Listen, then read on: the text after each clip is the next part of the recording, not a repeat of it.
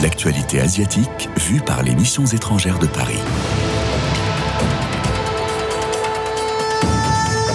Une émission présentée par Sébastien Flacourt. Il naît à La Rochelle en 1829. Après ses études classiques au petit séminaire de Luxeuil, sa philosophie à Vesoul et un temps passé au grand séminaire de Besançon, il entre laïque au séminaire des MEP le 28 septembre 1849. Contemporain du bienheureux Théophane Vénard et du père Dallet, il se lie d'une amitié qui ne s'éteindra pas. Il est ordonné prêtre le 5 juin 1852. Le 19 septembre 1852, il part pour le Tonkin occidental. Nous parlons d'une grande figure des MEP, puisqu'il s'agit de Monseigneur Joseph Torel, et nous sommes en compagnie de Pierre Klein, que nous avons l'honneur d'accueillir aujourd'hui sur Orient Extrême. Bonjour Pierre Klein. Bonjour Sébastien. Vous, Pierre Klein, vous n'êtes pas séminariste, vous étiez agriculteur, puis vous vous êtes fait voyageur, et vous avez choisi d'écrire un livre sur l'histoire de deux moines ouïghours chrétiens nestoriens. C'était votre premier livre. Ici, il s'agit de votre deuxième ou troisième ouvrage, paru en mars 2023, qui s'intitule Joseph Torel, 1829-1868, missionnaire au Tonkin pour le salut des âmes. On est ravis de vous accueillir pour deux chapitres, car vous viendrez aussi la semaine prochaine pour nous parler de Pérégrination vers l'Occident, cette histoire donc de Marco Polo à l'envers. Mais ce n'est pas le sujet, n'est-ce pas? Euh, Donc pour le moment, restons au Tonkin avec Monseigneur Torel. Est-ce que vous m'autorisez d'abord à effectuer une petite revue d'actualité asiatique? Mais bien entendu, ça va de soi. Merci beaucoup. Ces informations proviennent d'Église d'Asie, l'agence d'information des missions étrangères de Paris. Et on commence avec cette fête de Noël organisée à Jaranwala pour restaurer l'espérance des victimes chrétiennes au Pendjab. Il s'agit de la fondation CICF Pakistan. Celle-ci a organisé une fête de Noël pour des victimes chrétiennes des événements du 16 août dernier. Car il y a quatre mois, des dizaines de maisons et d'églises chrétiennes avaient été incendiées durant des émeutes violentes menées par des fondamentalistes islamistes. Ces émeutes avaient forcé plus de 900 familles à prendre la fuite. Un de nos témoins, âgé de 52 ans, fait partie de ces victimes chrétiennes de Jaranwala. Il se dit reconnaissant pour ces initiatives. Je le cite Nous étions vraiment déprimés par les fêtes de Noël qui arrivaient après la tragédie survenue en août. Mais, durant la fête du 16 décembre, nos enfants se sont remis à jouer et à s'amuser. De plus, nous avons reçu des couvertures, des vêtements chauds et des cadeaux pour les petits. On part de l'Inde pour aller à Hong Kong où s'est ouvert le procès de Jimmy Lai. Une centaine de journalistes et 300 sympathisants étaient présents ce lundi 18 décembre pour l'ouverture de ce procès qui devrait durer 80 jours. Parmi ses soutiens se trouve le courageux cardinal Joseph Zen, qui a lui-même été ciblé par la loi sur la sécurité nationale. Jimmy Lai, 72 ans, homme d'affaires chrétien, militant pro-démocratie et fondateur du quotidien Apple Daily, est accusé de sédition et de collusion avec les forces étrangères, c'est-à-dire de trahison. Déjà détenu depuis trois ans, il encourt la prison à vie. Quittons Hong Kong maintenant pour rejoindre plus à l'ouest le Bangladesh. Le pays est frappé par une épidémie de dingue sans précédent. C'est une dingue historique qui provoque un nombre record de victimes et de malades, attribué au dérèglement climatique qui aurait renforcé la prolifération des moustiques Aedes qui véhiculent le virus. Les catholiques bangladais sont au chevet des malades. Nous sommes dans le troisième pays musulman le plus peuplé du monde, et si la tradition d'entraide des chrétiens s'étend à travers tout le sous-continent indien, elle est particulièrement implantée au Bangladesh. En fait, le pays est très souvent confronté aux catastrophes naturelles récurrentes et à la pauvreté, et au Bangladesh, l'Église se distingue par son engagement éducatif et médical. Du Bangladesh à la Birmanie, d'après nos sources, la guerre en Birmanie provoquerait euh, d'autres conséquences sur le commerce mondial, car la Birmanie a dépassé l'Afghanistan en devenant le premier producteur mondial d'opium. Selon les estimations, la production devrait augmenter de 36% dans le pays cette année, soit un total d'un millier de tonnes contre 330 en Afghanistan. À cause des difficultés économiques rencontrées après le coup d'État de 2021, de nombreux agriculteurs birmans ont basculé afin de gagner leur vie. Tandis qu'en Afghanistan, la culture du pavot a chuté d'environ 95% l'an dernier après l'interdiction menée par les talibans. Et on termine sur un événement diplomatique et géopolitique, la visite de Xi Jinping à Hanoï. Mardi dernier, le président Xi Jinping est arrivé à Hanoï, la capitale vietnamienne, pour une visite officielle de deux jours. Celle-ci est vue comme une tentative de contrer l'influence des États-Unis dans ce pays d'Asie du Sud-Est qu'est le Vietnam, trois mois après la visite du président américain Joe Biden. C'est le, premier voyage, de Xi Jinping dans le pays communiste voisin de la Chine depuis 2017. Malgré des liens étroits sur le plan économique, Pékin et Hanoï ont des différends, notamment concernant les questions territoriales en mer de Chine méridionale.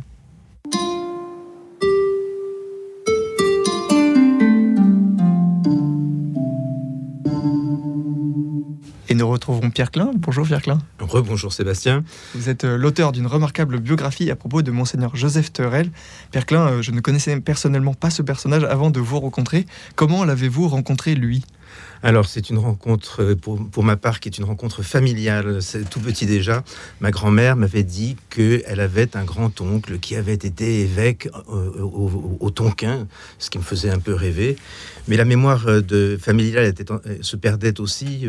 Et donc, j'ai décidé d'être curieux. Donc, je me suis rendu aux missions étrangères de Paris, à l'IRFA. Dans les dans les archives des missions étrangères.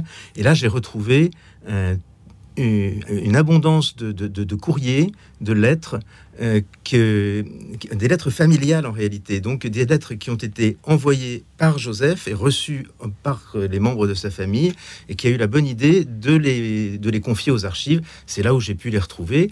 Et donc j'ai construit euh, ma biographie en m'appuyant pratiquement exclusivement sur ces courriers, et puis aussi sur une, une, biographie qui avait été réalisée par un condisciple de Terrel quelques années après sa mort. Mais comme on le rédigeait à l'époque, c'était plus une agiographie qu'une biographie. Et donc je me suis beaucoup appuyé sur, euh, donc sur ces courriers, ce qui est à la fois une richesse et puis, euh, comment dire, une, une faiblesse. Une richesse parce que, selon les interlocuteurs, il raconte vraiment sa vie. Une faiblesse parce que je ne peux m'appuyer que sur les lettres qui sont aux archives. Et donc, probablement, il y en a eu beaucoup d'autres. Il dit qu'il écrivait énormément. Et je, n'ai pu m'appuyer que sur les lettres que, que j'ai retrouvées. Vous savez que les MEP sont particulièrement fiers de, Théophane Vénard et je parlais en exergue de, sa relation avec euh, Théophane Vénard. Il était donc séminaire, euh, séminariste pardon, au MEP euh, avec lui Voilà. En fait, lorsqu'ils étaient séminaristes, il y a un, trio d'amis qui s'est formé avec Charles Dallet, Dallet qui était un, poète, et on va écouter tout à l'heure un, chant qu'il a composé avec Charles Gounod, qui s'appelle le chant du départ des, des missionnaires. Et le second, et, enfin donc, donc, il y avait Charles Dallet, il y avait Théophane Vénard et il y avait Joseph Torel.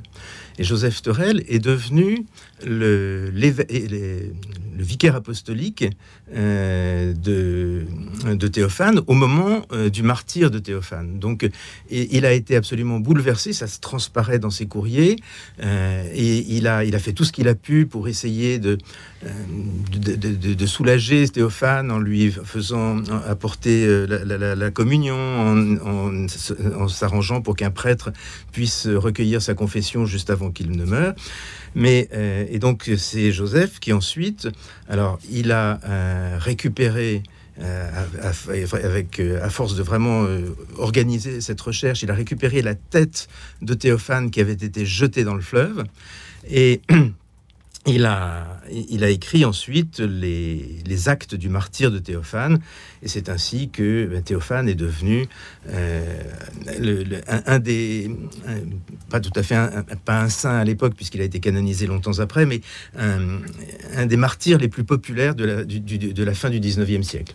Et, et Monseigneur Torel l'a accompagné elle, Monseigneur Torel l'a accompagné jusqu'au bout. et, ils ont passé, ils l'écrivent aussi, autant, euh, Théophane que Joseph Torel.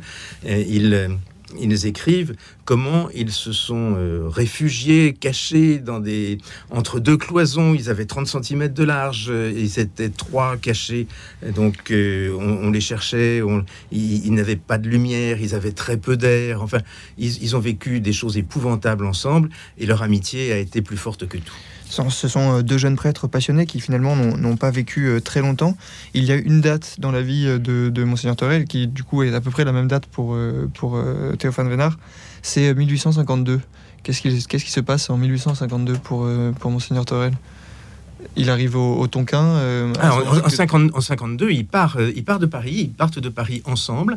Euh, mais à ce, moment-là, Théophane est, destiné à aller en Chine. On ne sait pas trop où, mais c'était la Chine qui lui était affectée. On devait lui trouver une affectation euh, une fois qu'il serait à Hong Kong. Et puis arrivé à Hong Kong, donc euh, bah, Joseph part directement pour le Tonkin. directement, en fait, de Paris jusqu'à Hanoï, il a mis plus d'un an. Euh, et donc, euh, Théophane, lui, reste euh, à Hong Kong. Il en est tout triste. Il écrit d'ailleurs un petit poème pour exprimer sa tristesse de la séparation. Et puis, finalement, il est impossible d'aller en Chine. Et donc, euh, Théophane est réaffecté vers le Tonkin occidental. Alors, vous imaginez le bonheur des, deux, amis, euh, qu'il s'empresse de partager avec le troisième Dalai qui, lui, se trouve en Inde. Mais évidemment, ils sont un petit peu, un petit peu tout chose de, de, montrer leur, pur bonheur au troisième qui, lui, n'est pas là. Oui, bien sûr. Et, alors, arrivé au, Tonkin, donc, Joseph Toré va y passer 16 ans. C'est ça. Euh, comment, comment se passe sa vie au moment où il arrive, c'est-à-dire sur la, première année, euh, de 1852 à 1853 alors, là, de, euh, après 53, il arrive en 53. Pardon. à ce moment-là, en fait, d'abord, il faut qu'il apprenne la langue. Oui. Et l'apprentissage du vietnamien est, semble-t-il, quelque chose d'extrêmement difficile. C'est une langue alors, qui, est, qui possède six tons, parce que nous, en français, on n'en a, on en a qu'un. Et puis surtout, c'est une langue qui est, euh, qui comment dire, qui est euh, monosyllabique. Et qui, alors que nous, on a l'habitude d'avoir une langue qui est qualifiée d'agglutinante, c'est-à-dire que on, colle des, vous le savez, des, petites syllabes les unes aux autres pour former des mots. en vietnamien, pas du tout. Donc ça pose un double, double problème. Le problème d'abord, évidemment, de l'apprentissage de la langue, mais là c'est extraordinaire parce qu'en quelques mois, euh, Joseph parvient à, entendre des confessions et au, bout de cinq mois, dit-il, il, commence à être capable de faire des prêches, des homélies. Alors il les écrit et il les fait relire pour, être sûr de lui, mais enfin quand même, il a un don pour les langues un tel don pour les langues euh, qu'il va finir par euh, compléter un dictionnaire et une grammaire qui seront publiés quelques années après sa mort. Et puis, euh, le deuxième problème, qui est peut-être plus fondamental, c'est la, manière de, de, de pardon, l'expression de la foi chrétienne. C'est-à-dire que le, rien, le, mot être, par exemple, le verbe être, n'existe pas en vietnamien. vous imaginez la difficulté, parce que si le, verbe être n'existe pas, le mot être avec un E majuscule n'existe pas non plus. Donc comment transmettre la, foi chrétienne? En fait, ils ont, été obligés d'utiliser de, moult périphrases, euh, ce qui a forcément compliqué beaucoup, beaucoup, beaucoup l'annonce de l'évangile. Et voilà, c'était vraiment une des grandes difficultés, mais pour autant, l'évangélisation a plutôt, par rapport à d'autres pays, plutôt bien marché au Vietnam. encore de nos jours, on, estime à un peu plus de 6% la proportion de la population qui est chrétienne au Vietnam. Donc il y a un relatif succès, euh, peut-être parce que euh, justement les missionnaires apportaient le salut des âmes. Et les, religions euh, présentes au Vietnam à l'époque, euh, c'est-à-dire essentiellement la religion populaire, euh, de même nature que la religion populaire chinoise, et puis un bouddhisme, mais un bouddhisme un peu abattardi, on va dire, eh bien, n'apportait rien en matière de, sotériologie. Donc, le, voilà, le, message évangélique est plutôt bien passé, malgré les deux difficultés que je viens de décrire. Merci pour euh, ces premières réponses. On va bien sûr euh, prolonger ce premier chapitre de notre entretien à propos de Monseigneur Torel. Nous sommes avec Pierre Klein et nous vous proposons d'écouter ensemble le chant du départ des missionnaires.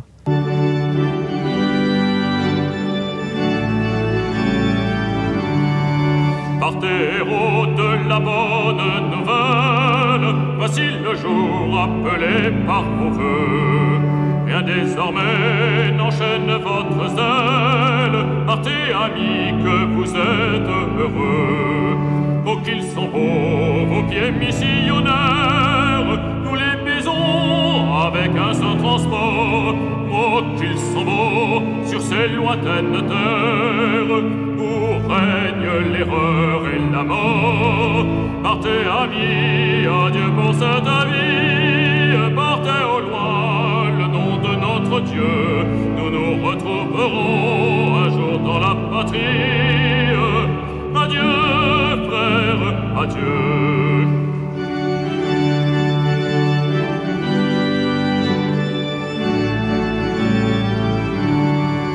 Hâtez-vous pas vers ces peuples immenses, ils sont plongés dans une froide nuit.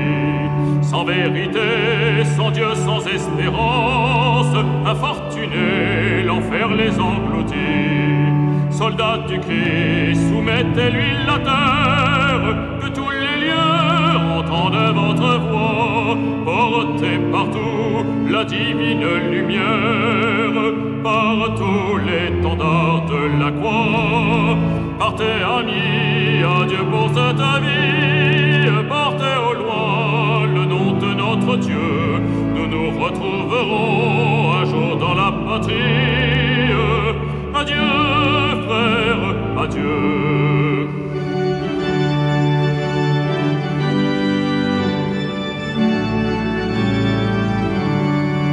En nous quittant, vous demeurez nos frères. Pensez à nous devant Dieu chaque jour. Restons unis par de saintes prières. Il est épatant ce chant, Pierre Klein. Oui, oui, c'est complètement désuet, mais voilà, c'est l'un des trois, des trois amis d'Alais qui, qui a composé ça avec Gounod. Et euh, au départ de, aux cérémonies de départ des missionnaires, c'était euh, joué euh, à chaque fois après. Il, est, il est quasiment militaire et on retrouve un peu ce, ce diptyque qu'il y avait entre évangélisation et, euh, et colonisation à, l'époque, peut-être? Alors, oui, euh, c'est un sujet qui est, tout à fait de notre, de notre époque. Et en fait, il faut bien avoir conscience que la, présence de missionnaires au Tonkin euh, démarre dans les années 1670. L'arrivée des militaires français, la première, toute première intervention, c'est 1847. Donc on n'est pas du tout sur la même échelle de temps. Donc le, les, les missionnaires étaient véritablement euh, là pour sauver des âmes. Euh, ils avaient la conviction très augustinienne que si on, les, on ne baptisait pas euh, euh, les enfants et, les adultes, bien entendu, si on n'était pas baptisé, on ne pouvait pas être sauvé. Et donc on était voué à, sinon aux enfers, du moins euh, à, ne pas être au paradis et ne pas euh, vivre en présence euh, perpétuelle de Dieu, euh, comme, euh, co- co- comme on nous le, le- promet euh, dans le christianisme. Et donc, euh, pour eux, c'était euh, absolument vital de, de, ba- de baptiser, non seulement d'évangéliser, mais surtout de baptiser d'une façon euh, euh, très, en, imaginant le, le- le sacrement comme extrêmement performatif. Donc, un point tel, alors c'est un peu une anecdote, mais un point tel que monseigneur Rotor, l'évêque euh, auprès duquel euh, Joseph a été envoyé, monseigneur Rotor euh, voulait vraiment que on baptise les enfants à l'article de la mort. Il faut imaginer qu'à cette époque-là, au Vietnam, en France aussi, mais surtout au Vietnam, les, les enfants à la naissance mouraient comme des mouches. Et donc, et, euh, Monseigneur Rotor avait institué une règle. Chacun de ces prêtres, qu'ils soient missionnaires ou bien prêtres euh, comme on disait, euh, donc euh, vietnamiens, chacun des prêtres devait baptiser chaque année au moins 200 enfants à l'article de la mort. Et bien sinon, il avait une amende. Donc euh, en 1858, c'est Joseph Torel qui, au Tonkin depuis 1853, a pu baptiser de nombreuses âmes, je dirais euh, 1000 enfants. jusqu'à ça. Oui, il, est- tout à fait dans la ligne. Il, ne s'éloigne pas de, la ligne de Monseigneur Rotor. Il est tout à fait euh, admiratif de Monseigneur Rotor. Et puis, euh, donc ça, c'est ce qui ressort euh, aussi bien de ce que l'on peut lire dans les annales de la propagation de la foi que dans l'essentiel des courriers que j'ai retrouvés, sauf une lettre. Sauf une lettre dans laquelle, justement, euh, il, euh, il- ouvre vraiment son cœur et euh, il, porte un regard critique sur, sur son activité de missionnaire. Et cette lettre, elle est absolument passionnante. Il avait recommandé au directeur du, séminaire de Paris de la détruire, puisqu'elle lui était adressée. Heureusement, il ne l'a pas détruite. Et ça donne une image complètement différente de Joseph. En fait, Joseph se rend- re- re- reprend toute l'histoire euh, de l'évangélisation du, du Vietnam. Mhm. Et il la reprend euh, sous l'angle des instructions de 1659. Alors ces instructions, en fait, à l'époque, elles étaient très peu connues. Aujourd'hui, elles nous paraissent d'une grande modernité, elles sont devenues célèbres. On y dit quoi? On y dit grosso modo que les missionnaires sont là pour apporter la foi, rien que la foi, toute la foi, mais qui doivent absolument pas se mêler de politique, ni de politique de pays européens, ni de politique du pays qui les accueille, qu'ils doivent respecter tous les rites, sauf ceux qui seraient vraiment épouvantables, Mhm. et qu'ils ne doivent apporter que la foi. On sent, on sent dans votre livre d'ailleurs une tension au niveau de la hiérarchie. Est-ce qu'il faut à cette époque euh, retirer les missionnaires étrangers et confier euh, les communautés aux évêques vietnamiens plutôt pour éviter euh, les Alors, maladroits entre là entre euh, alors c'est justement, c'est justement ce que, ce, que, ce que Joseph écrit dans, dans cette lettre. C'est-à-dire que contrairement à tout le reste de, la littérature euh, missionnaire, là, Joseph se dit, mais enfin, pourquoi sommes-nous persécutés? Eh bien, nous sommes persécutés, c'est pas tellement pour la religion elle-même, c'est parce que nous sommes des Européens. Et que des Européens, euh, dans, dans l'Asie de l'époque, euh, ce sont euh, des marchands, bien entendu, des missionnaires, mais aussi des colonisateurs. Et le, les Vietnamiens sont, euh, regardent ce qui se passe autour d'eux, ils voient ce qui se passe en Inde, en Indonésie, en Chine, et ils ne veulent surtout pas que ça arrive chez eux. Donc, ils vont euh, refuser toute euh, influence étrangère et ils vont refuser toute présence d'Européens sur leur sol. Et comme on commence à découper les Européens en petits morceaux, les missionnaires, et bien forcément les gouvernements, euh, notamment le gouvernement français et espagnol, vont réagir, vont essayer d'intervenir très maladroitement. Alors on va plusieurs fois envoyer des escadres qui restent là 15 jours, 3 mois, et puis qui s'en vont. Elles s'en vont en disant surtout, surtout maintenant, il faut être gentil avec les chrétiens. Et donc euh, évidemment, quand ils sont partis, bah, ce sont les chrétiens, euh, le, le ciel s'abat sur leur tête. Et donc Joseph réfléchit à tout ça. Et il se dit, mais en fait, c'est parce que nous, ne sommes en nous sommes en train de ne pas respecter les instructions. Nous sommes en train de ne pas respecter la raison même d'être des missions étrangères de Paris, qui est de créer des hiérarchies indigènes. Et donc, il va, euh, il, il se- il réfléchit à cela et il se dit même, mais on aurait pu. C'est-à-dire qu'on avait, j'allais dire sous la main, des prêtres qui avaient les qualités suffisantes pour devenir des évêques. Et on n'a pas saisi cette opportunité. Et il se pose la question pourquoi? Et en fait, il est très lucide et il se dit, mais finalement, euh, d'une certaine façon, c'est assez confortable d'être euh, missionnaire. Alors confortable, euh, toute chose égale par ailleurs. hein. Mais confortable dans le sens où on devient très jeune responsable de, de, non, de chrétienté. Parce qu'il faut aussi imaginer que les chrétiens de par euh, leur comportement rituel, on n'a pas le temps de, détailler le- les, rites chinois, je pense, mais de, par le refus euh, de, pratiquer les rites euh, confucéens, il se trouve que les, chrétiens sont relativement coupés du reste de la population, tant et si bien qu'ils vivent pour l'essentiel dans des villages séparés des chrétientés.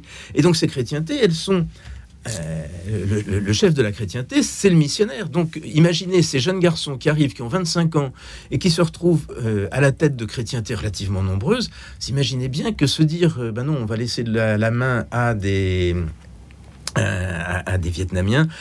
À l'époque, ça ne se fait pas. Ça ne se fait d'autant moins que, alors au fur et à mesure donc des interventions françaises, on a, euh, on va finir par euh, du temps de, Joseph avoir une, un début de colonisation dans le sud du Vietnam. Lui, il est au nord, donc ça ne le concerne guère. Mais au sud du Vietnam, on va avoir un, début de, colonisation française. Et donc, euh, les colons, eux, apportent, alors avec tous les guillemets nécessaires, la leur civilisation aux Vietnamiens. Et donc, comment imaginer que, euh, les, que les responsables religieux puissent être vietnamiens, alors même que l'on se dit que ces Vietnamiens ne sont pas capables, euh, une fois de plus avec tous les guillemets nécessaires, euh, de, de, se gouverner eux-mêmes. Il y avait donc là, en fait, une manière de, de difficulté. Et puis, il faut aussi reconnaître que euh, tout le temps que Joseph était là, euh, il n'y avait pas de paix civile, c'est-à-dire qu'il y avait des révoltes permanentes euh, entre les des, Vietnamiens entre eux, des, des révoltes qui, qui ont failli réussir plusieurs fois. Et donc, sans paix civile, pas possible de faire de l'évangélisation. Et il faut reconnaître que les Français apportent une certaine paix civile. Et donc, la capacité d'évangéliser, la capacité de baptiser. Il y a une certaine logique et une certaine collusion. Mais cette collusion, je vous dis, elle est relativement tardive dans les dans l'histoire de l'Église au Vietnam. Alors, j'ai dit que Joseph se, remettait en question dans cette lettre. Elle est datée du 1er janvier 62, 1862. Il se trouve que dans les années suivantes, vers en 1867, euh, Joseph devient euh, euh, vicaire apostolique lui-même, c'est-à-dire évêque de Hanoï. Et il n'a pas appliqué son programme. Il s'est coulé dans la, pratique habituelle des autres missionnaires. Il n'a pas fait la révolution. Et il a fallu attendre, je crois que c'est 1933, euh, pour qu'enfin un Vietnamien soit sacré évêque. À, à- à 30 ans, euh, à 30 ans, nommé évêque, c'est comme une- sacrée réalisation dans la vie. Euh, suivre Joseph, euh, Monseigneur Teurel, donc c'est suivre euh, l'aventure héroïque d'un missionnaire qui est quand même emblématique au 19e siècle, replacé dans son contexte. vous vous montrez à quel point notre, notre conception de l'Église et de ses rapports avec la société est conditionnée par une époque et, une géographie. Est-ce qu'aujourd'hui, un, autre Joseph Teurel est possible? Ah, euh, vous avez raison, c'est ça qui m'a le plus intéressé euh, dans, en, me penchant sur Joseph, c'est de voir à quel point on utilise les mêmes évangiles, on utilise les mêmes textes, et on en a euh, une, une, compréhension extrêmement différente. alors, est-ce qu'un autre Joseph Terrell est possible? Oui, il y a toujours des gens qui ont un courage absolument inouï et qui, qui, vont au loin. Mais je pense, par exemple, à, Henri, à, Le Sceau, alors ou des gens qui véritablement se sont fondus dans les cultures euh, des, pays qui les ont accueillis. Merci Père Klein pour la présentation de votre ouvrage et de cette vie euh, passionnante de Monseigneur Joseph Torel, évêque au Tonkin et grande figure des MEP. Je vous dis à la semaine prochaine alors À la semaine prochaine, merci. et vous, chers auditeurs, à la semaine prochaine aussi pour un autre épisode d'Orient Extrême.